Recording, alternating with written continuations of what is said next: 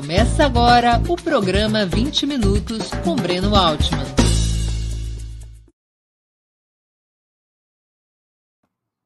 Bom dia. Hoje é 4 de fevereiro de 2022. Estamos dando início a mais uma edição do programa 20 Minutos. Nosso entrevistado será Marcelo Gomes. Ele é pesquisador em saúde pública na Fundação Oswaldo Cruz, a Fiocruz, doutor em física pela Universidade Federal do Rio Grande do Sul, com tese em modelos de transmissão de doenças. Marcelo também é especializado em modelos de vigilância epidemiológica e integra o grupo de métodos analíticos em vigilância epidemiológica do programa de computação científica da Fiocruz. Antes de começarmos a entrevista, quero pedir um pouquinho de paciência a vocês e fazer um pedido especial. Opera Mundi é um projeto sustentado principalmente pelo apoio de seus assinantes e espectadores. Para sermos independentes do poder econômico, escolhemos ser dependentes de vocês, que leem nossas matérias e assistem nossos programas. Sua contribuição financeira é decisiva para nossa manutenção e desenvolvimento, ainda mais em um ano tão decisivo e difícil como promete ser 2022. Há quatro formas possíveis de contribuição. A primeira delas, você pode se tornar assinante solidário de Opera Mundi em nosso site com uma colaboração mensal permanente basta acessar o endereço operamundi.com.br barra apoio. Vou repetir, operamundi.com.br barra apoio. Segunda forma de contribuição, você pode se tornar membro pagante de nosso canal no YouTube.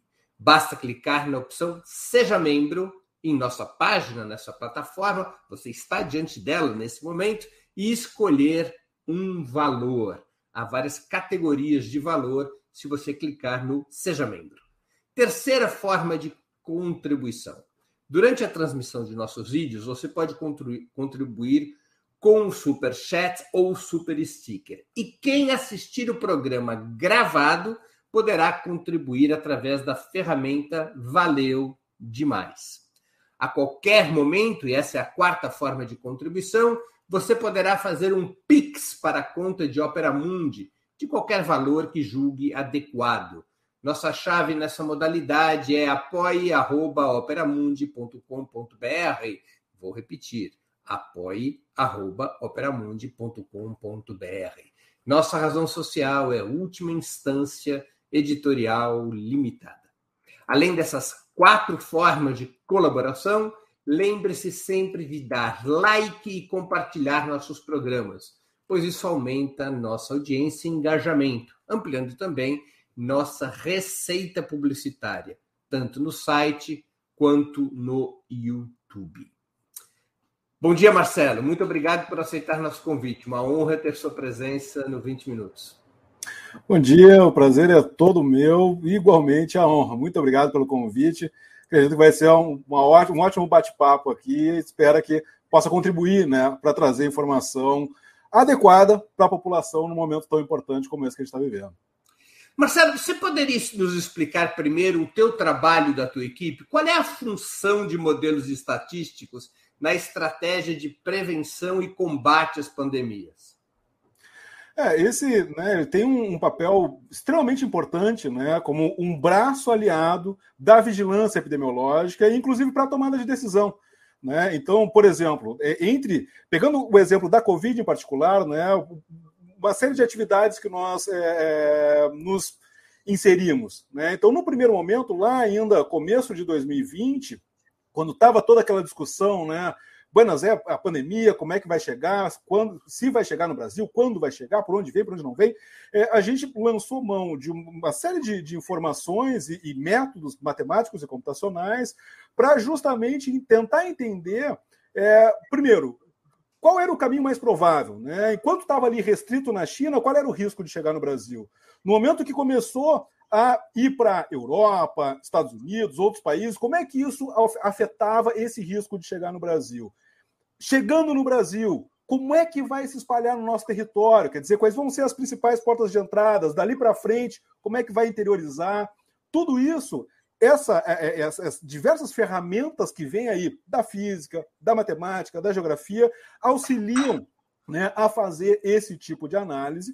E, bueno, depois, uma vez chegando no Brasil, aí entra toda aquela questão. Bom, como é que está o nosso cenário? Né? E aí, quais são os dados brasileiros que nos permitem fazer uma avaliação de momento? Né? Hoje, onde é que nós estamos? Se está em queda, se está em estabilidade, se está crescendo, quais são as faixas etárias mais afetadas, análise de risco, até para não apenas né, poder servir de embasamento para diversas ações né, dos órgãos públicos, né, em termos de, bom, o que, que dá para manter, o que, que eu preciso restringir em termos de, de, de, de atividades, mas também para a população, né? Porque não é simplesmente o poder público definindo o que, que pode, o que, que não pode funcionar, o que, que a gente precisa ou, ou não precisa fazer, mas a população também, para, primeiro, avaliar se as autoridades estão tomando decisões que fazem sentido em relação ao cenário atual, mas elas também se engajarem, né, de uso de máscara, evitar aglomeração e por aí vai. Né? E essas análises todas de risco também servem depois, num, num segundo momento, para definir grupos prioritários, por exemplo, para vacinação. Então, essas são algumas né, das atividades que o nosso grupo em particular se envolveu ao longo dessa, dessa epidemia, né, para justamente auxiliar. Né? Então, nós temos, inclusive, colaborações com o Ministério da Saúde, com secretarias estaduais e municipais de saúde, provendo né, esse tipo de informação, tanto para os gestores quanto para a população. Marcelo, o Brasil tem uma estrutura de dados eficaz para poder dimensionar as tendências da Covid, definir ações emergenciais de suporte e outras medidas como as que você se referiu? Sim e não. Por que sim e não? Né? Depende. Né? Quando, quando a gente fala de dados é, associados a casos graves, felizmente a gente tem sim um sistema de informação é, já anterior à Covid que se prestou muito bem para essa vigilância, né? Que são justamente os casos do que a gente chama de síndrome respiratória aguda grave, que seriam nada mais do que internações e mortes por problemas respiratórios, que é justamente a manifestação grave da Covid, né? assim como são a manifestação grave da gripe e de outros vírus respiratórios. Então, isso, o Brasil já há muitos anos tem um sistema dedicado de notificação com abrangência nacional para que toda e qualquer unidade de saúde que tenha leito de atendimento, né, de internação, toda vez que recebe um paciente e é identificado que esse paciente está com um quadro respiratório que precisa de internação, pode inserir nesse banco de dados nacional, que é o banco do CIVEP Gripe atualmente. Né? Então, isso é muito bem estruturado, cobre o país todo. Né? Tem ali também questão de. O SUS, inclusive, garante exame laboratorial para esses casos notificados. Não importa se foi atendimento na rede pública ou na rede privada. Se notificou como caso de síndrome respiratória aguda grave, o SUS garante o exame é, laboratorial para identificar qual é o vírus associado a esse caso. Então, isso é, é muito bom e já vem de muito tempo. Agora, quando a gente vai para casos leves, aí a coisa começa a ficar mais complicada. Aí a gente começa a ter problema de testagem, testagem inadequada e o próprio banco de dados bastante é, que não foi exatamente planejado né, com essa dimensão em particular. Tá? E, infelizmente, a gente não tinha um sistema prévio, a gente teve que trocar pneu com o carro de Fórmula 1 na pista a todo vapor, e aí a gente está até hoje enfrentando problemas sérios em relação a isso. Então, casos leves continua sendo um problema, casos graves a gente tem uma qualidade maior. Qual é o outro gargalo aí? A manutenção e segurança, em particular, desses bancos de dados. Né? Não é à toa que a gente enfrentou aí vários momentos de ataque ao sistema do Ministério, que inclusive nos, nos deixou ao longo do mês de dezembro, num apagão total e completo. Né? A gente uhum. ficou sem saber o que estava acontecendo, fundamentalmente, né? por conta de vulnerabilidade nesse, nessa camada de sistema de informação do Ministério da Saúde. Então, é, a gente consegue. Poderia ser melhor? Poderia ser muito melhor, sem a menor sombra de dúvidas. Mas nós temos ferramentas. A questão é até que ponto cada autoridade municipal, estadual e o próprio Ministério da Saúde está de fato utilizando esses bancos de dados, essas informações, para tomada de decisão adequada. Marcelo, muito se fala no Brasil em subnotificação dos casos de Covid e até mesmo em subnotificação dos casos de letalidade por Covid. Qual é a origem da subnotificação, se em tese uma doença tão grave como a Covid, é, um, um, percentual muito elevado de pessoas, talvez quase a totalidade, pelo menos na primeira fase da doença, se dirigia ao sistema público de saúde? Pois é, entra um pouco nessa questão da nossa dificuldade de notificação adequada dos casos leves, né? Porque não adianta, é, por mais que a, que a Covid tem um impacto brutal em geração de casos graves. Felizmente, o número de casos leves ainda é muito maior. Né? O problema é que é muito caso, então acaba tendo muita internação e muita morte. Mas é a ponta do, do iceberg apenas, né? os casos graves. E aí, quando a gente vai para os casos leves, a gente teve, prime, num primeiro momento, muita é, é, dificuldade de exame adequado. A gente passou por um período muito grande usando teste sorológico, que para vigilância não é adequado, porque ele vai pegar infecção prévia, anterior, não o que a pessoa tem agora. Então, isso torna um problema muito sério e a gente ficou no escuro por muito tempo por conta disso. Né? Além da simples questão né, de que nem todas as unidades estavam de fato fazendo essa notificação. E aí a gente ficou dependendo de cada secretaria municipal de saúde, de cada estado, fazer articulações próprias para, primeiro, é, desenvolver campanhas próprias de, bueno, quem que eu vou testar? Eu vou testar todo todo caso sintomático, eu vou testar, fazer testagem ampla na população, busca ativa, testar caso assintomático. Tudo isso muda muito o nosso cenário. E aí a gente ficou numa situação que fica nessa coisa, né? De cada um define o seu protocolo. Então, quando a gente olha o dado agregado do estado ou do país, a gente está misturando alhos com bugalhos, porque tem um município que está fazendo uma determinada estrutura de vigilância com dado de um outro município com uma lógica completamente distinta. Então, esses dados, eles não estão falando a mesma coisa. Então, isso é um problema muito sério e por isso que a gente tem uma subnotificação muito grande por conta, principalmente, dos casos leves e assintomáticos, em função dessa é, estratégia que não foi bem uniformizada no país. Né? Você acha que a partir de modelos estatísticos é, bom, é possível determinar o percentual de subnotificação? Ou, perguntando de outra maneira, há modelos estatísticos que permitem calcular por aproximação qual, é, qual é o número real de casos de Covid que o país teve? Sim, isso é possível, né? Mas como tu colocaste, são sempre vão ser estimativas? Claro. né? com margem de erro associada, naturalmente. Né? Mas é possível. O que, que a gente pode fazer, por exemplo? E aí volta a questão da importância do Brasil é, ter. É, o número de notificações hoje de Covid desde 2020 é quanto e quanto que vocês estimam que é o número real? É, a gente não chegou a montar neste momento para o dado atual, né? Mas num, antes das vacinas, a gente tinha tá, uma média de que para cada internação nós tínhamos outros 10 casos é, no total. Então, com isso, a gente consegue fazer é pegar o total de casos graves e multiplicar por 10, aproximadamente. Isso já dá uma ideia de qual é o, total, o universo total de casos que o Brasil teve. Com a vacina, muda um pouco, por quê? Porque a vacina, felizmente, ela protege muito justamente contra os casos graves. Então, hoje, para cada um internado, a gente não tem mais 10 casos. A gente tem muito mais casos leves, porque justamente a vacina jogou para baixo esse risco que antes era de 1 para 10, né? De acabar gerando um caso grave. Então, Você hoje, essa conta é muito maior. Tem um cálculo de quanto seria essa proporção hoje? Não, infelizmente ainda não tem. Isso é algo que com o tempo, né, vai sendo trabalhado, e é o tipo de coisa, e isso até é, é bom até a gente deixar claro para quem está nos acompanhando, né? Isso faz parte de epidemias em evolução. Tá? Isso, quando teve, por exemplo, o surto, né, a, a pandemia de H1N1, da gripe H1N1 lá em 2009, também a gente teve acompanhamento ao longo da pandemia do que estava de fato conseguindo notificar.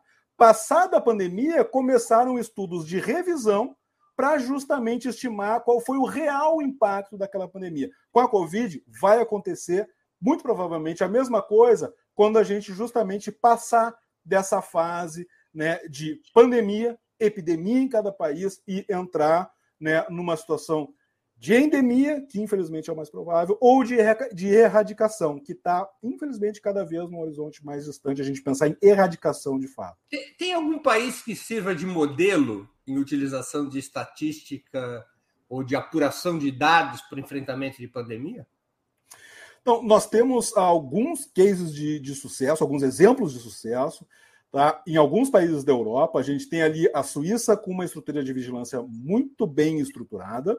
Nós temos a Austrália também, que fez um trabalho muito bom, Nova Zelândia também, que justamente eles fizeram esforços para ter testagem ampla na sua população, inclusive de casos leves e assintomáticos. A Inglaterra patinou muito, depois entrou num sistema também similar de distribuir gratuitamente para a sua população testes, né? A questão do, do autoteste que está se discutindo no Brasil só agora. Esses países já adotaram esse sistema há mais tempo e conseguiram engajar a população para que a população fizesse a notificação cada vez que fazia um autoteste e dava resultado positivo.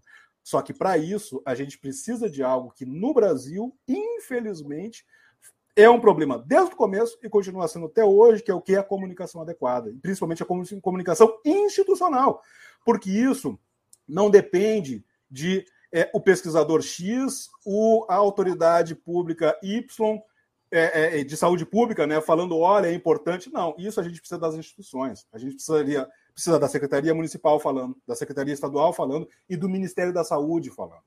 no modelo... momento que a gente tem conversa cruzada, fica muito difícil a gente ter esse engajamento da população para esse tipo de ação. O modelo de busca ativa é o que permite melhor, o melhor banco de dados? Sem a menor sombra de dúvida. Sem a menor sombra de dúvida. Inclusive, Austrália e Nova Zelândia, que, eu citei agora há pouco, eles conseguiram controlar muito bem a epidemia nos seus países por muito tempo, justamente por conta de busca ativa. Algo que a China também fez, mas a China tem particularidades que esses países não chegaram a níveis extremos e ainda assim conseguiram ter resposta muito boa, principalmente por causa da busca ativa. E aí, só que aí entra um outro fator, né? Para eu fazer busca ativa, primeiro, eu preciso de equipes de vigilância é, é, epidemiológica em cada município em número adequado, coisa que muitos municípios têm dificuldade, e não só isso, os números não podem ser estratosféricos. Porque se eu tenho muito caso circulando na população, o que é a busca ativa? Né? A busca ativa é, no momento que eu, que eu identifiquei num posto de saúde um caso, eu pergunto para essa pessoa, Tchê, vem cá, na última semana, com quantas pessoas tu interagiste, me passa aqui a lista dessas pessoas que eu vou entrar em contato com essa galera e testar esse povo todo. Isso é a busca ativa. Agora tu imagina, se eu tenho 10 mil casos diários, são 10 mil pessoas, para eu perguntar com quantas entraram em contato cada uma dessas 10 mil e ir atrás dessa galera. Imagina se cada uma delas entrou em contato com 10 pessoas. Claro. Agora, a estrutura, as, países que têm uma estrutura sanitária com muitas equipes de medicina da família têm mais facilidade para fazer a busca ativa? Sem dúvida, sem dúvida. E, e aí isso entristece. Porque o Brasil tem estrutura, em muitos municípios, o Brasil tem estrutura de programas de saúde da família, muito bem estruturadas, inclusive. Só que a gente, por uma série de motivos, optou por não seguir esse caminho e mais. A gente, em nenhum momento, conseguiu manter o número de casos num nível baixo o suficiente para isso ser factível. Né? Porque uma coisa é desenhar estratégia, outra coisa é botar em prática. E aí volta nessa questão de se nunca teve em número de, de número de novos casos diários baixo o suficiente, não tem como fazer. E o Brasil nunca teve número de casos baixo o suficiente. Mesmo ao final do ano passado, quando foi o nosso melhor momento. Na América Latina, qual foi o melhor exemplo de estratégias de busca ativa? Cuba? Cuba foi um ótimo exemplo. Uruguai, aqui embaixo, também teve um trabalho muito bom de controle da, da epidemia. Claro, chegou no momento de exaustão que começou a sofrer um pouco mais, mas passou por muito tempo tendo um controle extremamente adequado e, assim, conseguiu manter níveis extremamente baixos de casos por muito tempo e aí, inclusive, conseguindo flexibilizar, conseguindo retomar atividades, né? Então, é, é, vou, inclusive tendo impacto aí positivo na própria economia, né? Que aqui a gente ficou numa discussão meio sem pé nem cabeça de é um ou o outro, né? Quando os dois é uma via de mão dupla, um afeta o outro, não tem jeito, né? E os países que melhor controlaram a epidemia melhor recuperaram e protegeram a sua economia também. Né, e conseguiram fazer momentos mais amplos né, e mais largos, e por mais tempo, né, de flexibilização e retomada de atividades econômicas. Né? Não tem jeito, se tu não controla a epidemia, tchê, tu, não, tu não vai conseguir nem convencer toda a população que está tudo bem, que todo mundo vai voltar a retomar é, todas as atividades, porque a população também tem a sua própria noção de risco e evita diversas situações. Marcelo, é possível mensurar o tamanho do prejuízo que o apagão nos dados do Ministério da Saúde é, referentes às informações da Covid-19 provocou? Olha, é, botar um número ainda é difícil, mas sem dúvida nenhuma teve um impacto muito grande. Por quê? Porque volta na questão que justamente sempre foi central para o Infogripe, né? aquele sistema de monitoramento que a gente montou há muitos anos para servir de, de, parceiro da rede nacional de vigilância epidemiológica e de vigilância respiratórias, que é a questão da população. A população estar informada. Porque a população é parte central. Né? Como, lá no começo eu comentei, né? tem, tem as ações que cabem ao poder público, mas tem as ações que cabem à população. Se a população tem acesso à informação e sabe que o cenário está piorando, como piorou e muito ao longo do mês de dezembro, a população muda a sua atitude mesmo que não seja toda a população, mas parte da população vai mudar a sua, sua atitude, vai se expor menos, e ao se expor menos, acaba tendo efeito coletivo de proteção, de diminuição nessa velocidade de espalhamento. E com isso, o que a gente tem hoje de casos, essa crescida extremamente vertiginosa que a gente enfrentou desde final de novembro ao longo de todo o mês de dezembro até hoje, teria tido outro ritmo. Então teríamos tido menos casos, consequentemente, menos internações, consequentemente, menos mortes. Quanto a gente ainda não sabe, mas sem a menor sombra de dúvida, teria sido bem menor do que a gente está vivendo hoje. Porque é isso, população informada tem atitude diferenciada. Como é que a gente vai cobrar quem participou de, de festa, organizou evento com muita gente no Natal e no Ano Novo, se a população não tinha a informação necessária para saber que aquele momento, mais uma vez, não era é, adequado para fazer e, frequentar eventos com muita gente. Não dá. A variante Omicron pode representar uma aproximação em relação à imunidade coletiva, chamada imunidade de rebanho? Essa velocidade com uma taxa de gravidade e letalidade tão mais baixa é o caminho da imunidade do rebanho? Então, ela ajuda nesse processo né, de aumentar a quantidade de pessoas expostas e, consequentemente, com uma imunidade natural que a gente tem que lembrar que é temporária. Isso é bom a gente lembrar a população. A imunidade natural ela não é permanente, infelizmente. Ou seja, reinfecção acontece. Então, isso a gente tem que ter em mente. Mas, Você sim, sabe uma média da é, qual, é o, qual é essa temporariedade? Então, a gente trabalha para fins de definição de caso potencialmente de reinfecção, a gente trabalha com uma janela de pelo menos três meses entre um evento e outro. Então, se tem isso como uma estimativa, olha, depois de três meses tu já está com um risco maior de acabar se reinfectando. Agora, qual é o grande problema da gente utilizar isso como estratégia de saúde pública, né? De bom, então vamos aproveitar e deixar correr, como se discutiu muito também lá no começo da epidemia. Porque, embora a Omicron tenha uma taxa ligeiramente mais baixa de agravamento, ela não é tão mais baixa quanto a transmissibilidade é mais alta.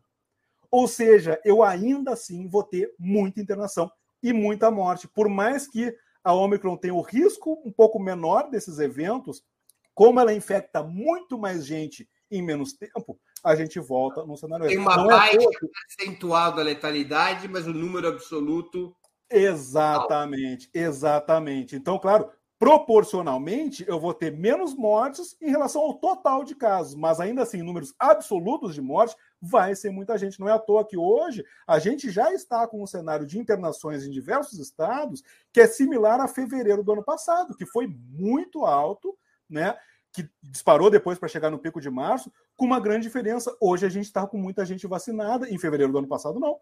Então, se a gente está com o mesmo número de pessoas desenvolvendo o caso grave hoje, num cenário com vacinas, é justamente o um reflexo de que a transmissão hoje está muito mais descontrolada, um número muito maior do que foi em fevereiro do ano passado, quando a gente estava simplesmente apavorado com a situação naquele momento.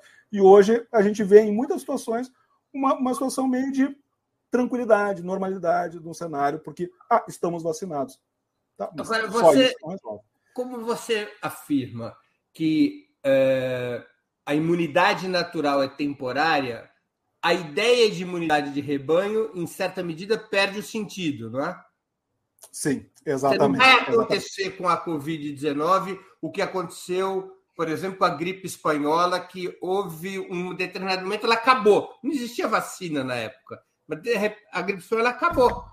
Ela durou três anos e se extinguiu pela imunidade de rebanho. Pois não é, é a tendência da Covid.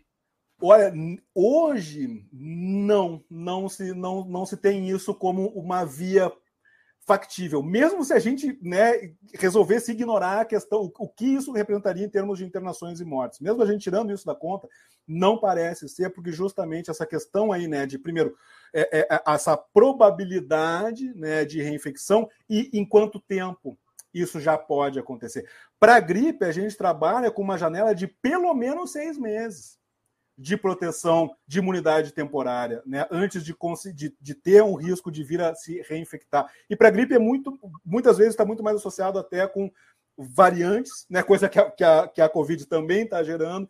Então, acaba sendo uma estratégia que hoje é extremamente arriscada e, como tu bem colocaste, como a gente tem uma janela de imunidade natural que é relativamente curta, é estreita, acaba a gente ficando com cobertor curto. A gente consegue, entre muitas aspas, resolver o problema momentâneo, mas logo ali adiante a gente já vai ser atropelado de novo. É, isso implica que a dinâmica futura será, por exemplo, que a Covid tenha uma vacinação anual, como é a gripe hoje.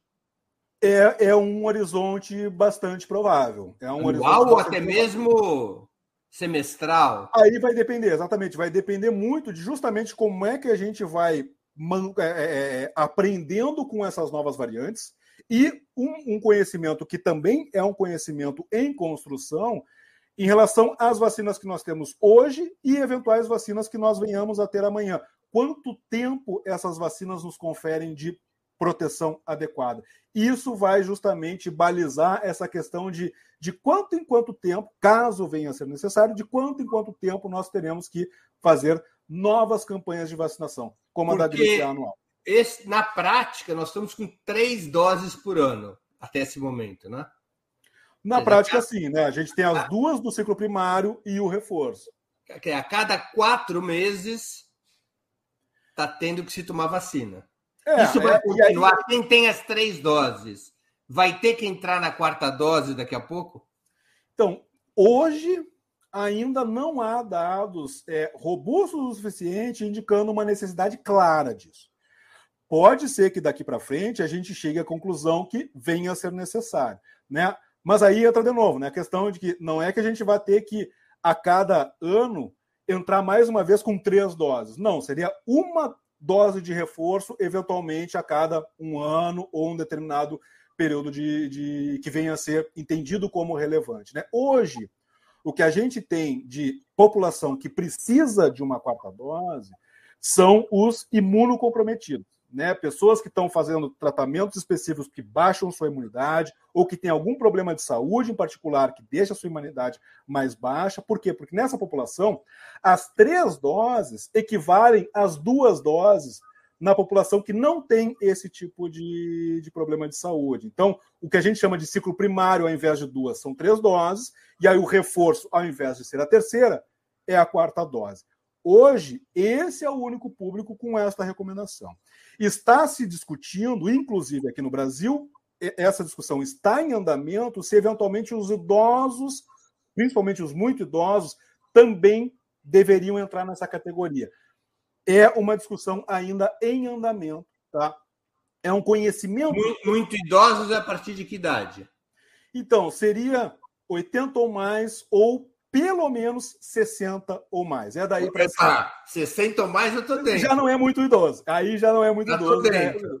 É, mas já assim, a, a, a, o, os, é, por, por, e aí por que essa população em particular? Porque também essa população tem um sistema imunológico já com características distintas. Né? A perda de memória imunológica é um processo, infelizmente, natural e mais frequente nessa população. Então, tem toda uma característica distinta. Não é à toa que a efetividade e a eficácia das vacinas na população acima de 60 anos, principalmente acima de 80, é mais baixa do que no restante da população. Não é por conta da vacina, é por conta da biologia natural do organismo de, já quem, de quem tem uma idade mais avançada, que já não responde e não retém memória imunológica da mesma maneira que os mais novos. É, Marcelo, é possível a gente saber o que, que a Covid representou em termos de morte adicional no país?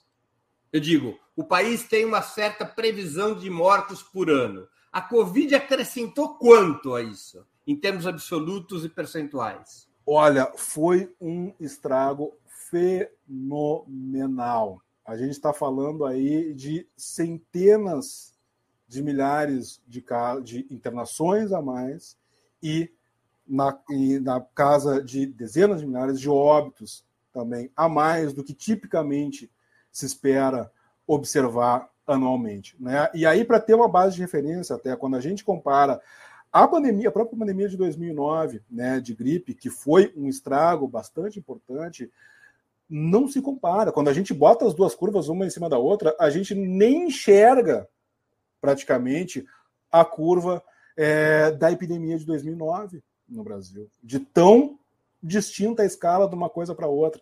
Né? E aí, para outro ponto que também né, ajuda a, a levar essa mensagem.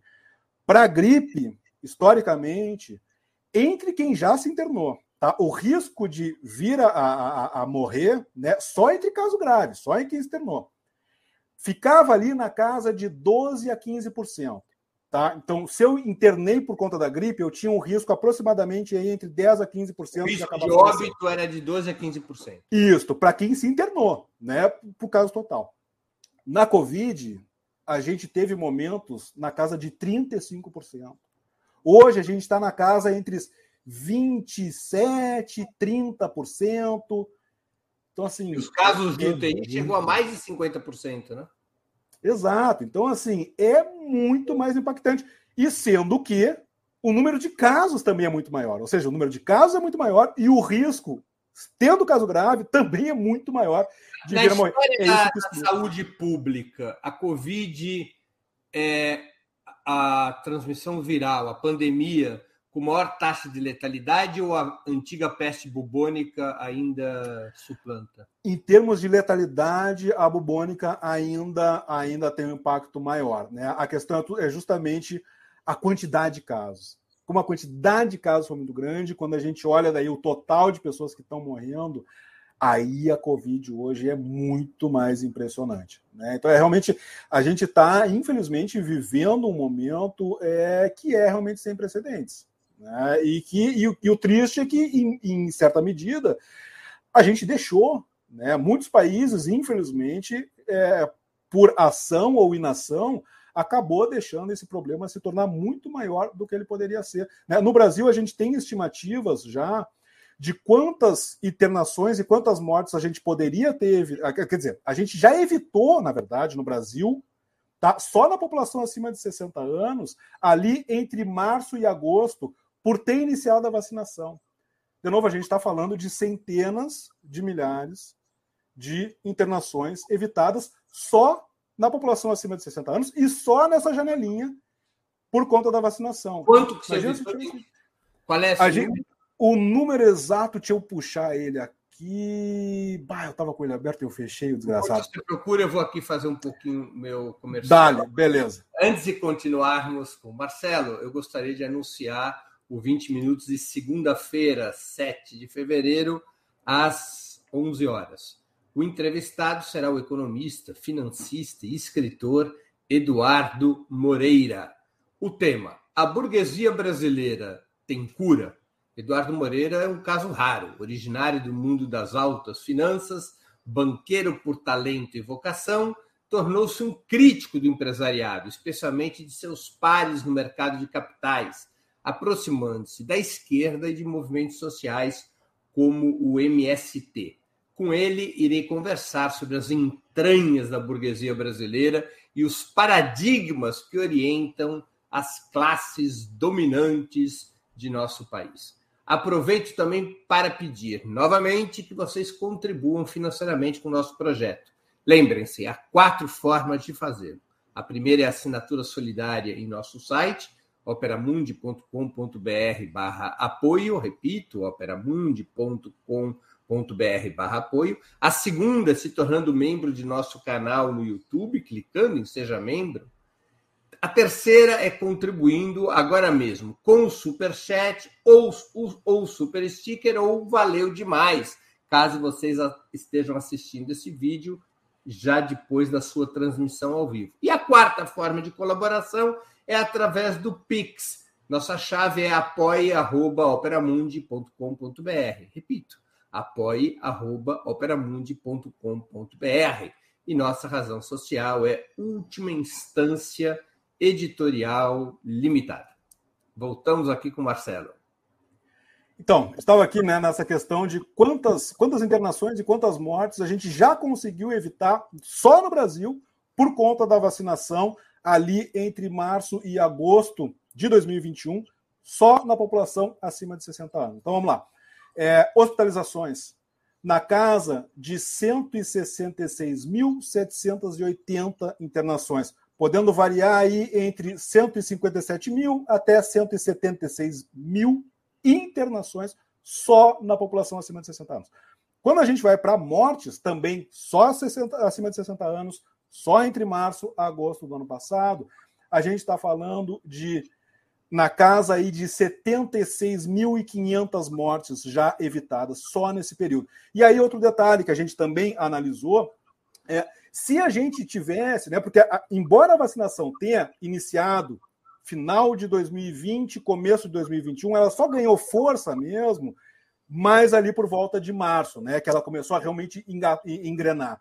Se a gente tivesse conseguido antecipar essa, essa justamente a, a, essa, a, a essa a, o, a, aplicação da vacina com mais, é, com mais com maior velocidade no Brasil em quatro semanas, ou seja, apenas um mês antes, a gente passaria de 166 mil internações evitadas para casa de 220 mil internações evitadas. Se a gente tivesse conseguido antecipar em oito semanas, ou seja, aproximadamente dois meses antes, a gente passaria de 166 mil para 266 mil internações evitadas, ou seja, 100 mil internações a mais se a gente tivesse se esforçado o suficiente, o suficiente para iniciar a vacinação de maneira adequada no momento mais oportuno. Se a gente não tivesse nos arrastado... O segredo, o segredo de debelar as internações e as letalidades, hoje já existe essa conclusão científica, é a vacina. A vacina não, não assim, é, é, é uma discussão que, a essa altura do campeonato, ela nem faz mais sentido. Assim, é claríssimo, assim, é cristalino é, o, único é, calcanhar de Aquiles é a população é, achar que só a vacina resolve tudo. E aí esquece máscara, esquece de evitar aglomeração, principalmente no momento atual em que o número de casos está muito elevado. Que né? a vacina aí... não impede, a vacina reduz os sintomas, mas ela não impede a transmissão. Nenhuma Exato. das vacinas bloqueia a transmissão. Isso, bloquear a transmissão elas não conseguem. Elas conseguem reduzir, né? Porque na medida que elas diminuem os sintomas, isso também acaba diminuindo o, o, a transmissibilidade, né? A carga viral, né? Exatamente, está associada com esse processo. Né? Então ela também acaba tendo impacto. Mas ainda assim, né, o, o a, a vacina, né, mesmo para internações e óbitos, ela não é uma barreira completamente intransponível. Né? A gente tem pessoas vacinadas que, infelizmente, também acabam se internando e, eventualmente, falecendo. Só que o risco é absurdamente menor do que quem não se vacinou. É isso que elas estão fazendo. Né? nenhuma isso... das vacinas até agora revelou capacidade de bloquear a transmissão. Não, bloquear a transmissão, infelizmente, não. Ela, é, algumas delas elas conseguem ter o um impacto ainda maior na redução da transmissibilidade, mas reduzir especificamente, não. E isso, né? Isso também é comum a muitas vacinas, não é uma particularidade só da vacina da Covid. Bom, a própria vacina da gripe, né? Ela é uma vacina voltada para reduzir justamente risco de casos graves, de internações. Agora, a vacina contra o sarampo ela suprime a transmissão, né? Ela tem um impacto muito grande, é extremamente elevado. Então, é um patamar que, embora não seja também 100%, é autossuficiente o suficiente para a gente trabalhar com o conceito de que ela, de fato, bloqueia a transmissão. Não bloqueia 100%, mas o impacto é tão grande que ela acaba protegendo também a transmissão quando a gente tem uma varíola cobertura. e sarampo são exemplo de vacinas que bloqueiam a transmissão. A varíola praticamente deixou de existir por conta da vacina, né? Exato, exatamente, exatamente, né? E aí, claro, também entra a questão de adesão. Né? Eu preciso que a população realmente abrace a causa e vá se vacinar. Na população adulta, para a primeira e segunda dose, a gente felizmente conseguiu já atingir. É, o brasileiro é, gosta de vacina. Mas, é, ao é, contrário, é, assim, ao contrário do Bolsonaro, o brasileiro adora uma vacina. Essa é a nossa sorte, né? Porque se não fosse a nossa cultura já é, arraigada, né, de abraçar e entender a importância da vacina, a nossa realidade poderia ter sido bem pior do que já foi, né? Ela já foi ruim. Ela poderia ter sido ainda pior, não fosse a questão. Né? Porque volta na questão da, da, da comunicação institucional, né? A comunicação institucional falhou. É a população mesmo, é a população abraçando a causa do O brasileiro vacina, médio ou a brasileira média gosta de futebol, carnaval, café e vacina. E é... vacina, não tem essa, não tem essa. Agora, para. Se fizer, se botar ali, tem uma vacina, eu não quero nem saber do que, que é, eu quero tomar uma vacina. Dentro, tô dentro, tem vacina, é, é, é o SUS que está bancando aí, é de graça. Tá para mim, vou lá. Tem até uma expressão exatamente. tipicamente brasileira, né? De graça tem injeção na testa. Exatamente, exatamente. Então, assim, não tem. Isso realmente é um diferencial brasileiro que é fenomenal. Né? O, e aí volta na, nas, nas tristezas, né? Das coisas que a gente não precisava estar tá passando. Quer dizer, por que raios a gente está hoje com, com umas conversas paralelas é, querendo minar justamente essa qualidade do brasileiro, que é saber a importância e, da vacina. tem um traço curioso, Marcelo, que é, os setores populares com menor nível de escolaridade, menor renda, se vacinam mais do que a classe média né, no Brasil. Pois é, sabe? Inclusive, esse, mas esse é um fenômeno que até em outros países também a gente observa. O movimento anti-vacina, em diversos países, ele começou com classe artística, alguns grupos de classe artística, alguns, grupos é, de classe econômica mais elevada que entraram numa coisa meio. É, é, é difícil. Assim, é, bom, não é à toa que tem gente estudando esse fenômeno, né, de, de, como é que essa coisa nasceu. Né? E, bom, hoje, infelizmente, né, a questão das, das, da, da, da, da comunicação via. É, comunicação informal por mídias sociais, né, ela tem facilitado muito é, essa disseminação de notícias ou diretamente falsas ou é, é, com meias verdades, e o contraponto a elas é muito mais difícil nesse meio. Né? Porque quando a gente tem é, é, meios de comunicação que prevalecem né, como formadores de opinião da população, esses mecanismos, esses, esses órgãos, quando bem estruturados, eles conseguem fazer esse contraponto e levar, olha, não, isso aqui a gente tem autoridade XYZ mostrando que esse papo de que a vacina causa HIV, que a vacina não funciona, que vai mudar o DNA da pessoa, que tudo isso é uma tremenda de uma bobagem. Né? Quando a gente tem essas, essas desinformações circulando por canais completamente informais, fazer esse contraponto e levar né, a contra-argumentação e as evidências e a, e a, informação correta, infelizmente é muito mais difícil. Né? A, a, mentira, a informação errada, ou até mesmo a primeira informação, ela tende a se propagar com muito mais Agora, facilidade. Mas ela se propaga mais nas camadas médias e altas do que na classe trabalhadora no Brasil, né? A vacina é impressionante. É agora, coisa, é uma... as crianças das classes trabalhadoras estão se vacinando todas.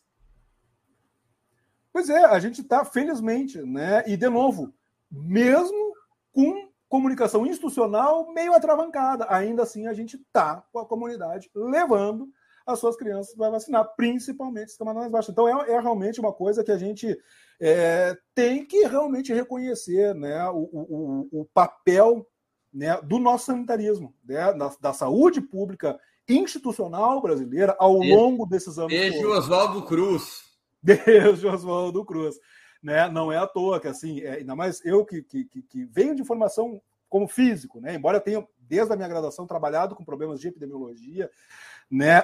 eu, eu vir para a Fiocruz né? foi, foi um momento, assim, o, o, dia que eu assinei o contrato, né? passei no concurso, assinei o contrato da Fiocruz, foi uma coisa assim de louco. Cara, é, eu, eu tô aqui num templo de saúde pública, não só nacional, mas é, para o mundo. A Fiocruz tem um, um, um reconhecimento internacional pelo seu papel na saúde pública.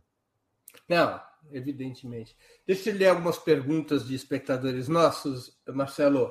O José Wilson faz uma pergunta gourmet. Contribuiu com o Superchat. Agradeço ao José Wilson, que outros também contribuam com o dízimo. Nós não somos uma igreja evangélica, mas dependemos do dízimo dos nossos espectadores. José Wilson pergunta: avalia a Coronavac em relação às outras vacinas?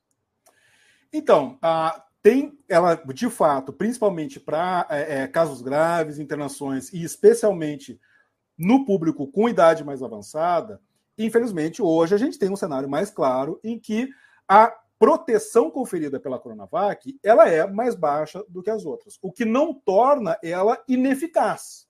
Não é isso. Mas, de fato, principalmente as vacinas de é, é, RNA mensageiro, né, elas têm um fator de proteção bem mais elevado. Tá? Em contrapartida, a Coronavac ela adota uma, uma a, a, tecnologia por trás da Coronavac, ela é tal que ela confere um menor risco de efeitos adversos, tá? Então é, é as contraindicações são menores em relação a ela, né? E ela tem uma particularidade que ainda continua tendo que ser testada e vai ter que continuar sendo testada ao longo do tempo, que é a, capac a, a, a capacidade dela em relação a variantes. Por ser uma vacina de, de vírus completo, né, uma, vari, uma, uma vacina de vírus inativado, mas com informação incompleta do vírus, ela, em tese, tem um risco menor de reduzir a sua a, a sua efetividade frente a novas variações. Por quê? Porque, por mais que o vírus tenha no seu RNA mudado alguma característica, como a Coronavac tem mais informações a, a, respeito do vírus original, ela ainda assim tem informação suficiente para conseguir combater aquela nova variante. Vacinas que são muito específicas, né, para um alvo muito específico do vírus, elas, em tese, tendem a sofrer mais com isso. Por quê? Porque se for exatamente naquele alvo que sofreu uma mutação, a capacidade de proteção imunológica dela tende a ser reduzida, tá? Mas isso é coisa que ao longo do tempo, a cada nova variante tem que ser avaliada. Não é uma garantia, mas é uma hipótese, né, por, por conta de princípios biológicos, né, que se espera que possa ter este tipo de efeito. Quando a gente vai para a população é, é, de, de menor idade, essas diferenças de efetividade acabam diminuindo.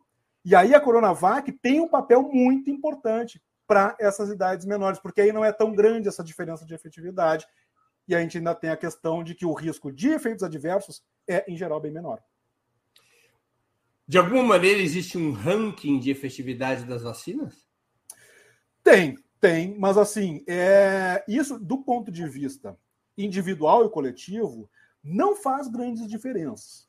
Tá? Isso, isso, isso é o ponto assim fundamental da população ter em mente. É, ah, porque eu tomei a tal vacina e o outro tomou outra, ele está muito mal, eu, eu me dei mal. Não, não me dei mal. Eu poderia estar numa situação ligeiramente melhor, mas mal eu não me dei. Tá? Mas tem, a gente, as, as de RNA mensageiro, né, Pfizer, Moderna, elas têm uma efetividade mais alta do que as demais, depois a gente vem ali com as de adenovírus e depois as de vírus é, inativado. Tá? Essa é, é adenovírus, né? Oi? Janssen adenovírus, a, a Pfizer não, a AstraZeneca, se não me falha a memória, também é a, a adenovírus. Tá? É... E aí depois a gente tem as de, de vírus é, inativado, né? Que é a da, da Coronavac e outras. E as vacinas é, cubanas e russa? Olha, essas, infelizmente, é, a gente tem uma dificuldade muito grande de acesso à informação, né? De como é que de fato elas estão respondendo. Né? A gente tem informações que é, é, é são muito preliminares, né? então fica uma dificuldade, de certa forma, da gente conseguir fazer uma avaliação adequada.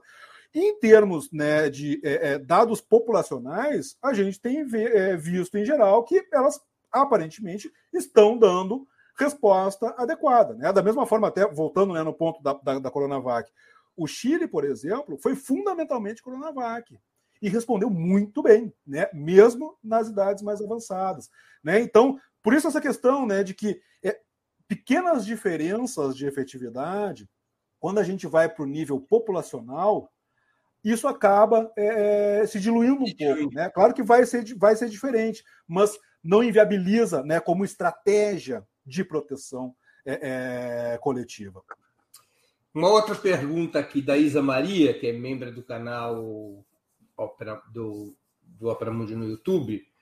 É, a desigualdade de vacinação também dificulta o controle do vírus, não? Sem dúvida nenhuma, sem dúvida nenhuma. E aí, tanto no nível local quanto no nível global. Tá? Por quê? Porque a gente fica com bons bolsões de, de maior transmissibilidade. Né? esses bolsões que estão é, com baixa vacina, baixa cobertura vacinal, seja pelo motivo que for, aqui no Brasil a gente tem diferenças entre estados. Tá? Nós temos estados que estão com uma cobertura vacinal, infelizmente, ainda muito baixa em comparação a outros. Nós temos diferenças também entre grupos sociodemográficos, né, que são mais difíceis de aferir, mas existem, e a gente tem diferenças entre os países. Por que, que isso é um problema? Tá? Porque esses bolsões, primeiro, é, e aí volta na questão básica de vacina, que a vacina não é uma ação puramente individual. A, a vacina ela é uma ação individual e coletiva, fundamentalmente. Tá? Por conta desse efeito de que, por mais que ela não bloqueie a transmissão, ela diminui a transmissão. Então, se eu tenho comunidades não vacinadas, é, são um conjunto de pessoas com maior risco de se infectar e com maior risco de transmitir se infectar. As duas coisas ao mesmo tempo. E aí elas colocam em risco não apenas o seu grupo, mas também os vacinados, porque eu tenho essa galera com maior risco de estar infectado e estando infectado com maior risco de transmitir, mesmo para os vacinados. Além da questão das variantes, né? Porque eu tenho muito mais casos, tenho muito maior risco de gerar variantes, e as variantes afetam a todo mundo e podem até eventualmente acabar impactando na própria efetividade das vacinas. O José Wilson volta a contribuir e pergunta novamente: os antivirais atuais podem ajudar na cura da, da Covid-19? Então, hoje, em termos de tratamento específico para a Covid, a gente tem pouquíssimas alternativas. Né? E alternativas que, infelizmente, são muito caras ainda, tá? e que estão ainda em processo de avanço da sua tecnologia. Então, hoje, em termos assim coletivos, né, em termos como medida de saúde pública, a gente ainda não chegou nesse ponto de ter antivirais que de fato façam o que, por exemplo, o oseltamivir faz para a gripe, por exemplo. Isso hoje a gente ainda não tem. Nós temos algumas estratégias, né, algumas que infelizmente acabaram não se confirmando, Outras. A Pfizer recentemente lançou um remédio, né? Isso, exatamente. Era esse que eu ia entrar agora, né? Tem essa da Pfizer, né? Que agora, que recentemente, se não me falha a memória, inclusive, conseguiu aprovação nos Estados Unidos, tá? Que pode vir a ser essa essa saída, essa alternativa, né? A gente espera que consiga. Né? E, e, e assim, a, a, infelizmente, aí volta um ponto existem muitos vírus e vírus respiratórios que até hoje a gente não tem antiviral específico. Então, assim, a gente tem que ter isso em mente, que não é uma particularidade da Covid e é corrida contra o tempo e conhecimento em desenvolvimento. Tá? Hoje, as alternativas ainda são poucas e restritas. Né? Tomara que essa da Pfizer possa vir a ser uma alternativa de fato com alcance populacional. Marcelo, alguns especialistas avaliam que outras próximas pandemias serão mais agressivas que o novo coronavírus. Por que há esse receio? Olha, isto assim, é, é difícil a gente mensurar. Tá? O que a gente pode garantir é que vão haverão outros eventos como esse. Tá? mais graves ou menos graves. Olha, não precisa ser 100 anos. E, inclusive, a tendência é, quer dizer, a tendência, né? As, a, a, as, as hipóteses mais é, avançadas hoje, né, o que tem de maior adesão em termos de hipóteses, né, de é, é, essas evoluções né, de, de epidemias afetando a população humana, é que isso passe a ser cada vez mais frequente. Por quê? Porque a gente está hoje, primeiro, a gente tem uma degradação muito grande de habitat silvestre. Isso impacta a saúde animal. Tá? Animais silvestres com habitat reduzido são animais que tendem a ter a sua saúde debilitada. Então, o risco desses animais acabarem se infectando por é, é, é, patógenos diversos, sejam eles vírus, sejam eles bactérias, acaba aumentando. E, além deles estarem, então, nessa situação de saúde debilitada, a gente tem uma interface maior, ou seja, mais gente na fronteira com esses ambientes silvestres. Então, mais gente próximo a esses animais. Portanto, o risco de um humano próximo a esse animal se infectar por é, um patógeno que estava restrito a animais silvestres e fazer esse pulo evolutivo para infectar e transmitir em humanos acaba sendo mais provável. A chance de, disso acontecer acaba sendo cada vez mais provável. Né? Então, não é à toa que a gente está tendo uma frequência maior de surtos de ebola na África, no continente africano, por conta disso. As arboviroses, como Zika, dengue, chikungunya, febre amarela. Tá? o, a, o, próprio, o próprio coronavírus. É, a, a, hipótese hoje mais bem aceita é que foi um salto evolutivo a partir de uma, de uma variante do coronavírus é, de animal que, por um salto evolutivo, passou a ter capacidade de infectar e tra se transmitir em humanos, como foi também, como é o processo recorrente de novas mutações do vírus da gripe. Né?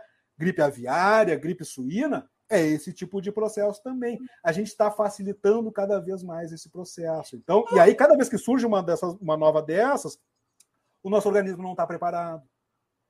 E aí vira uma epidemia, vira uma. Ah, uma pergunta: por que, que animais domésticos, como cachorros e gatos, que têm uma vida relativamente curta, por que, que eles são tão imunes a vírus?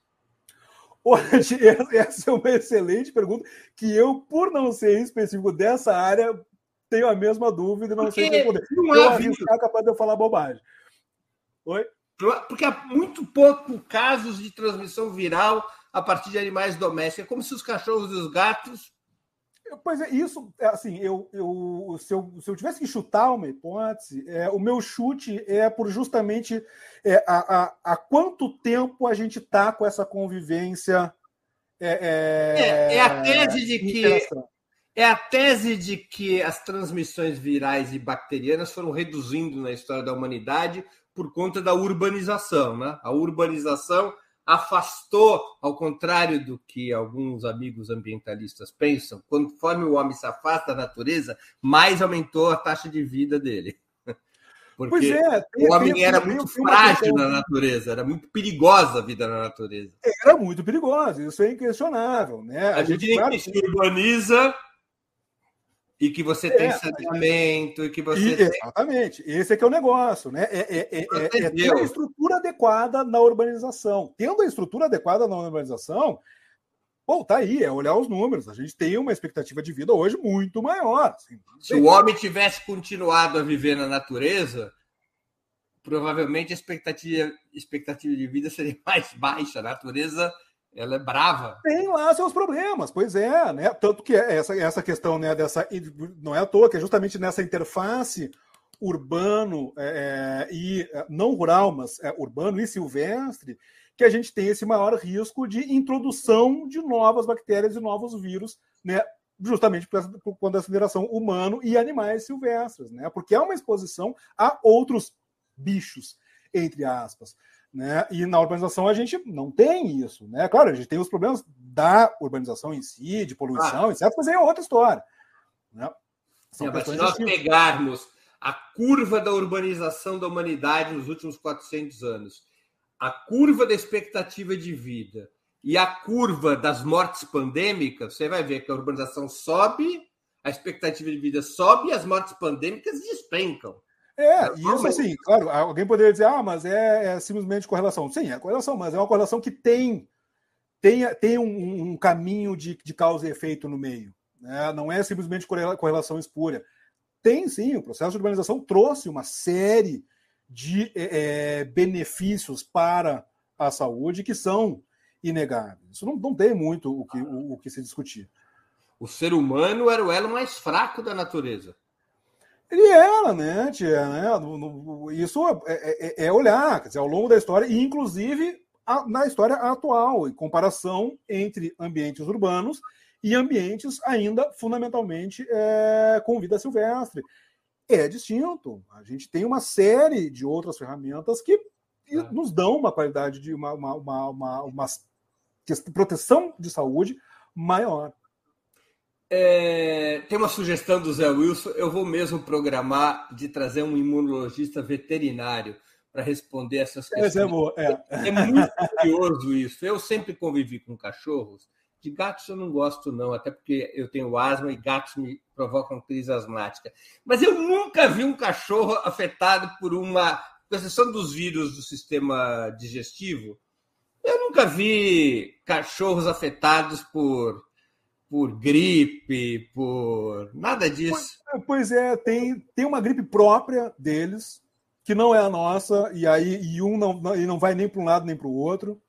Né? Tem, tem, tem uma barreira ali, e que pode ser justamente advindo do processo evolutivo, né? de que ao a, a ter essa, a, a, esse convívio é, é, conjunto, né? acabar tendo, eventualmente, favorecendo manter a, um nível de, de, de, diferenciação aí que privilegia essa barreira eventual. Deve ter algo a, desse. A, a Ana Setúbal faz um comentário de que foram as vacinas e os antibióticos que aumentaram a expectativa de vida. Isso é verdade, mas antes ainda de surgirem as vacinas e os antibióticos, que são uma invenção do final do século XIX para cá, é, já havia um aumento muito forte da expectativa de vida em função da urbanização e do saneamento. O saneamento, saneamento é básico. Coisa... O saneamento básico faz uma diferença brutal. Brutal, porque aquilo que você bebe, aquilo que você come, é o que define tua vida. Isso mudou muito, né? Antes das vacinas Sim. e dos antibióticos. Sim, não, isso foi uma revolução quando, quando se identificou que o cólera estava fundamentalmente associado a, a, isso, por exemplo. Mudou não, a mesmo a peste, ou mesmo a peste bubônica. Mesmo a peste bubônica, a exatamente. Peste bubônica era uma transmissão por ratos e o saneamento reduziu a transmissão da peste bubônica. Exato, exato, né? E ah, isso, isso é, é inegável. Quer dizer, a, a, questão do saneamento faz uma diferença que é indiscutível, discutível. O problema é quando a gente tem urbanização sem isso. Aí, aí claro, aí a gente tem outros problemas sérios. A, a, a urbanização bem feita. Claro. Ana, tem uma nova pergunta de uma espectadora nossa, é, Marcelo da Ana, que contribuiu aqui com o Superchat, ela pergunta: essa narrativa de que o SARS-CoV-2 saltou para os humanos por conta de uma má cultura de alimentação de morcegos é plausível? Olha, é, eu, eu questiono a questão de má cultura de, aliment, de se alimentar de morcegos. Tá? E, porque, assim, é... Bom, um exemplo fácil tá? de, de por que, que, eu, que eu acho isso problemático. Tá? O próprio coração de galinha. Sai do Brasil e fala com, com pessoas de outros países é, sobre comer coração de galinha. Acho o maior absurdo, a coisa mais sem pé nem cabeça, uma barbárie total e completa. São questões culturais, né? E até de recursos, questões históricas ali, de, de, de recursos de alimentação. A questão toda é a preparação, não é o morcego em si. É toda uma questão de qual é o cuidado social, da mesma forma que o porco. A gente se alimentar de porco sem cuidados mínimos, a gente vai ter uma série de problemas de saúde claro. seríssimos. Tá? O que, que tem muito associado aí? Né? É justamente questão de é, é, é, a, a, mercados de animais vivos, porque aí isso tem chamado, um chamado mercado de animais silvestres, né? Que é isso, mercado de animais silvestres, exatamente. Muito aí, é muito comum na Ásia. E isso sim acaba trazendo um risco importante. Tá? E aí a má preparação, que aí também pode levar a, a certos riscos desse tipo. Mas não é fundamentalmente diferente, volto a insistir, na questão, por exemplo, da carne de porco. preparar a carne de porco, porco mal, mal feita, sem o cuidado adequado, é pedir para adoecer. É pedir para adoecer. E tem problema sério de saúde, inclusive. Claro, claro. Tá? São questões de cuidados. Tá? Não é o morcego em si, ou se alimentar de morcego em si. Quais são os cuidados de higiene e, e vigilância sanitária associadas a esse processo. Claro, claro. Efetivamente. Eh, deixa eu ver se temos mais alguma questão dos nossos eh, espectadores. Deixa eu te fazer uma outra pergunta. Qual, a essa altura do campeonato, qual é a tendência da Covid? Vai ter um momento em que a pandemia vira epidemia, epidemia. Qual é a curva que se pode imaginar hoje? Inclusive do ponto de vista temporal. Já dá para calcular o que vai acontecer? Como é que vai ser o Réveillon de 2022, é, Quando vai acontecer? Vai ter carnaval em 2023? É, pois é, isso, infelizmente, né, a, aí tem opinião particular minha e de diversos colegas que trabalham com modelagem né, de doenças transmissíveis. É, infelizmente, é, a gente até consegue construir um modelinho e tirar, e tirar um número, tá? mas muito provavelmente ele vai estar errado. Por quê? Porque né, para essa questão de fazer estimativa de médio e longo prazo. Por quê? Porque tem uma série de, de fatores que mudam ao longo do tempo, sobre os quais a gente não tem como predizer hoje como eles se comportarão. Para citar alguns exemplos. Primeiro, a própria próprio comportamento humano, que é fundamental para a transmissão. Né? Quer dizer, a população vai continuar engajada em certas atividades ou vai largar tudo de mão. Isso muda completamente a curva de, de novos casos. Esse é um ponto. O outro ponto fundamental são as variantes, sobre as quais a gente não tem muito como modelar quanto tempo vai levar para surgir uma nova variante, ou se vai surgir uma nova variante, que é, aumente o risco de reinfecção, que escape da imunidade conferida pelas vacinas. Se isso acontecer, muda completamente a cara do jogo, por exemplo. Se aparecer uma variante que superou as vacinas, nós voltamos para trás. A gente começa pois tudo é. de novo, fundamentalmente. É, fundamentalmente começa tudo de novo. Aí não é, é a tendência nas pandemias, né? Não, não é, assim, porque o, o, o, que, o que a gente espera, mas aí é torcida, tá? Isso também tem que ficar muito claro. É, tem muita gente falando isso, mas isso é muito mais uma torcida, porque historicamente isso vem acontecendo, do que escrito em pedra, né? Que há uma tendência a mutações levarem a uma diminuição cada vez maior da, do risco de agravamento e da letalidade. Tá? Como a Covid ela não dizima a população, ela não tem uma pressão evolutiva por, por, por reduzir drasticamente a mortalidade dela, porque ela não dizima a população. Doenças que têm uma, uma, uma taxa de mortalidade muito mais alta, aí sim, aí sim, elas precisam baixar. Muitos teóricos dizem que ela, eh, no seu primeiro pico no século XIV, ela, no século XIII, XIV, ela foi sustada porque ela dizimou de um tal jeito que ela não, propaga, não se propaga. Isso, ela, ela, ela, acaba se auto-sabotando, de certa forma, claro. porque ela dizima a sua população hospedeira. Tá? O SARS-CoV não está nesse rol, não é tão alto assim. Tá? Então, isso é, é, a gente pode acabar nesse, andando nesse caminho, a gente torce para que siga esse caminho, tá? Que essa tendência que a Ômicron apresentou, que nas próximas variantes também venham a diminuir cada vez mais. Isso pode ajudar, e aí a gente vai para o cenário, que é o que a gente espera chegar em algum momento, que é de endemicidade, de sair de uma epidemia e entrar numa situação de. Qual é a diferença entre uma pandemia e uma endemia? Então, a endemia, né, fundamentalmente, a, a linha é meio, é, é meio cinzenta. Tá? É tênue essa separação, mas é fundamentalmente a questão de, olha, nós temos um perfil né, de é, qual é o, o, período do ano que tipicamente a gente tem é, um, um volume maior de casos, depois diminui, sossega e só daqui a X meses que a gente vai ter mais ou menos exatamente a mesma cara. A gente ainda não entrou nisso na Covid. A gente ainda não tem esse padrão sazonal na Covid. E os números ainda são muito altos. Tá? A gente espera redução nesse total de casos, né, de novos casos semanais, tá? E que entre num padrão que se repita ao longo dos anos, tá? Que é, olha, é esse período aqui, tipicamente, que a coisa se repete. Entendi. A gente ainda não entrou nisso. A gente agora erradicar, erradicar, eu acho que essa, infelizmente, a gente já pode descartar. Assim. É, é um chute, tá? Eu dizer que não vai erradicar, é um chute, mas assim eu acho muito difícil que a gente consiga, de fato, erradicar a Covid. Mas, Mas a, tendência seria o quê? Que a Covid, em algum momento, vire uma gripezinha. que vire uma gripe, que vire mais um vírus respiratório com o qual a gente tem que conviver de tempos em tempos. Tá? Como Mas, é o vírus da gripe. De certa é maneira, não, não altera a normalidade da vida. Quer dizer, ninguém vai para um bar quando descobre que alguém está gripado, diz: Meu Deus, vou sair do bar. Não, você diz: oh, se cuida aí, meu. Exato, exatamente, é, é, é, isso. Tá? Quando a gente entrar nessa situação, e, e, e, como é que a gente diferencia? De novo, quantidade de casos. Quando a gente, quando o pico não for na magnitude que a gente está enfrentando atualmente. Se entrar numa situação dessa, aí beleza. Tá? Então, se entrar numa situação ali compatível, por exemplo, com os surtos é, de gripe em anos é, de predomínio do H1N1, aí a gente entrou no padrão. Agora, mas, especificamente a Omicron, ela tem revelado. Eu, eu pego aqui a modelagem da África do Sul. Uhum. Ela sobe e ela desce, exatamente pela sua velocidade de transmissão, ela é rápida.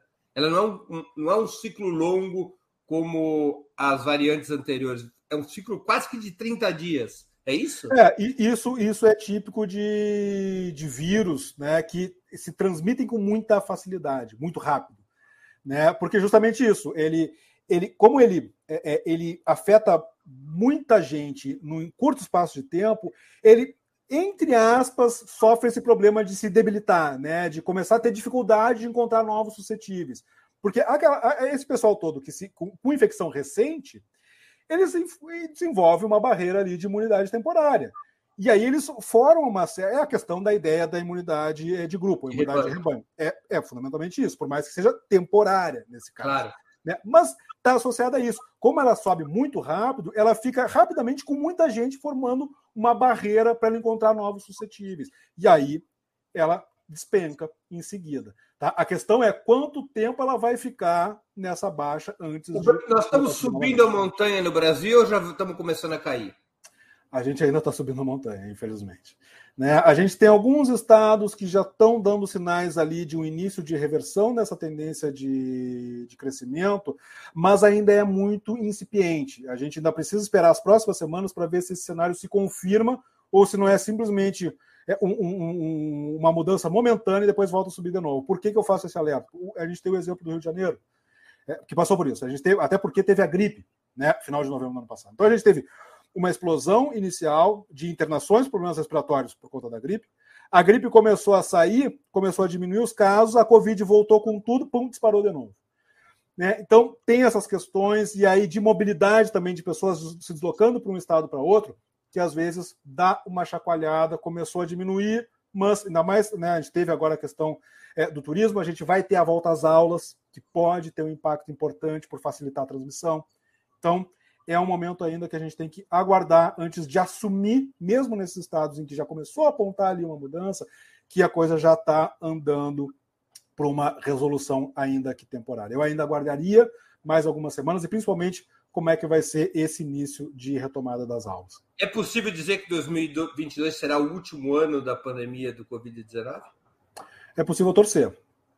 Afirmar, não. O torcer, o torcedor do, do, do Ibis Futebol Clube em Pernambuco torce. É, aí é aquela coisa, né? É, é... E aí, de novo, volta uma questão particular minha.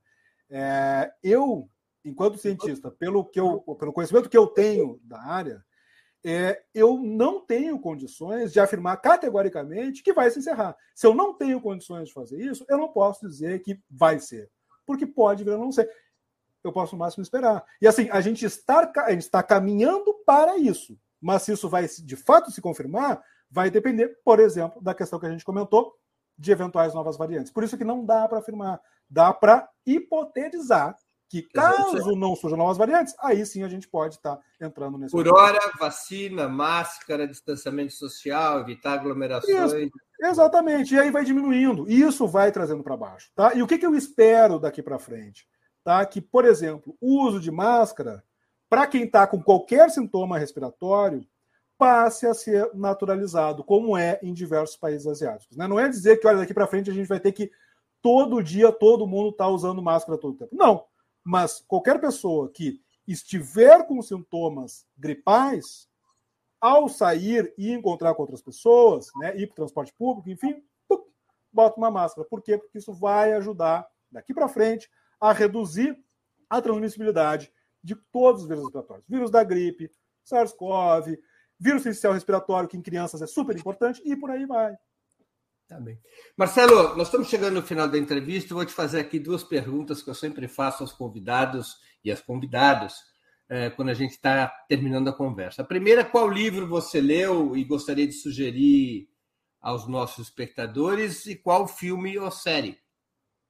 Então, livro, eu li um monte de livro, mas um que, que, que, que eu sempre volto nele, que eu gosto muito, é o The Enemy Papers, que é do aquele filme Enemy Papers. Esse aí, para quem lembra lá daquele filme dos anos 80, Inimigo Meu, ele é inspirado numa num, do, num, dos volumes desse livro em particular, que é uma trilogia. Recomendo fortemente, eu adoro esse livro. Ele tem uma, uma, uma espécie de uma, de uma religião ali por trás, que é muito mais filosofia do que qualquer outra coisa, que é maravilhosa. Então, livro, esse aí, The Enemy Papers, é, ou Inimigo Meu, que é um dos livros que compõem esse aí em particular. É, depois. Filme, série? Filme. Dá, filme. Filme, então, é, bom. É A Espera de, de um Milagre. Esse filme. o título é sugestivo. É, é sugestivo. É, é, um, é um bom momento para esse título. Embora não seja essa questão em particular, né? Mas estamos todos à espera de um milagre. Cara, esse, esse filme, assim, é, é, outro também, que assim como aquele livro, eu volta e meia volto nesse filme, porque, assim, ele, ele tem uma história ali que é simplesmente maravilhosa. Os atores são fenomenais. É um grande ator. É muito bom. Esse filme é desses, assim, que é. Bom, é um dos poucos que eu tenho separado, inclusive o, o DVD, né? Embora atualmente não dependa mais dele para assistir, né, é um dos poucos que eu guardei por, pelo carinho que eu tenho para esse, esse filme, foi outro que eu voltei a assistir. É, série, aí eu tenho duas aqui, né? Que é uma que é para que é aquela que eu uso para relaxar, que é assim, que é porque hoje eu preciso simplesmente apagar a mente e dar risada, que é o, o Brooklyn Nine-Nine, Brooklyn 99, que é uma, uma série de policial que é uma comédia maravilhosa, isso eu tenho que agradecer, inclusive, meu filho que me, que, que me levou para esse, esse caminho. Aí eu confesso que o primeiro episódio eu achei meio mais ou menos, mas segui assistindo e olha, não me arrependo. É a minha válvula de escape, é essa série. Maravilha. Você sabe qual é a minha válvula de escape? É. Um filme chamado Pelé Eterno. Pelé Eterno. Boa. Eu devo Boa. ter assistido Pelé Eterno umas 80 vezes. Pelé Eterno é bom. E, bueno, já dizia o Chaves, né? Era melhor ter ido assistir o filme do Pelé. e qual é, outra série? E a outra série, aí já um pouco mais, mais séria e que eu recomendo que todo mundo, se alguém ainda não assistiu, que assista, que é o Conto da Aya. Ah. Que é, é o tipo da coisa que, assim, é forte, mas tem um alerta ali que se a gente bobear, não digo que a gente vai chegar lá, mas a gente corre sérios riscos de trilhar algumas coisas que ali acontecem. E a gente tem exemplos, inclusive, perambulando por aí. Então, recomendo fortemente, mas é para momentos específicos, não é para quem quer relaxar. Essa série, ela tá no Globoplay. Tá na Globoplay, exatamente. E o Brooklyn Nine-Nine tá o quê? Netflix. Netflix tem todas as temporadas do Brooklyn Nine-Nine.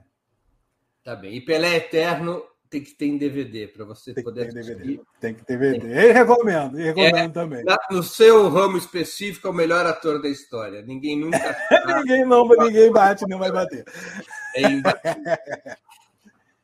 Marcelo, eu queria é agradecer muito pelo teu tempo, pelas tuas informações, pela tua simpatia nessa conversa tão interessante. Muito obrigado.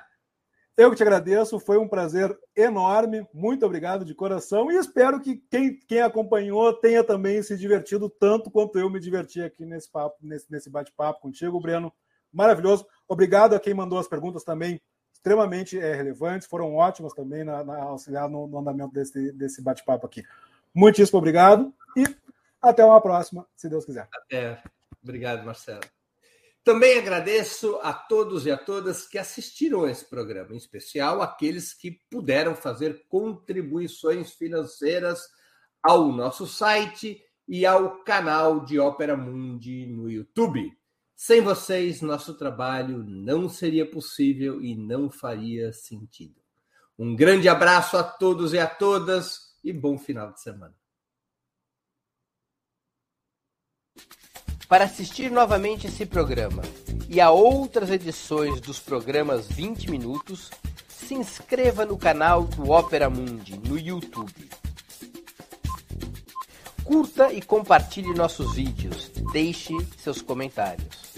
O jornalismo de Ópera Mundi é mantido com o seu apoio.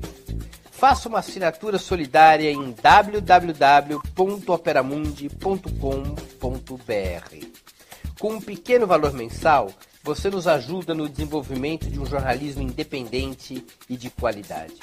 Obrigado pela audiência e até a próxima.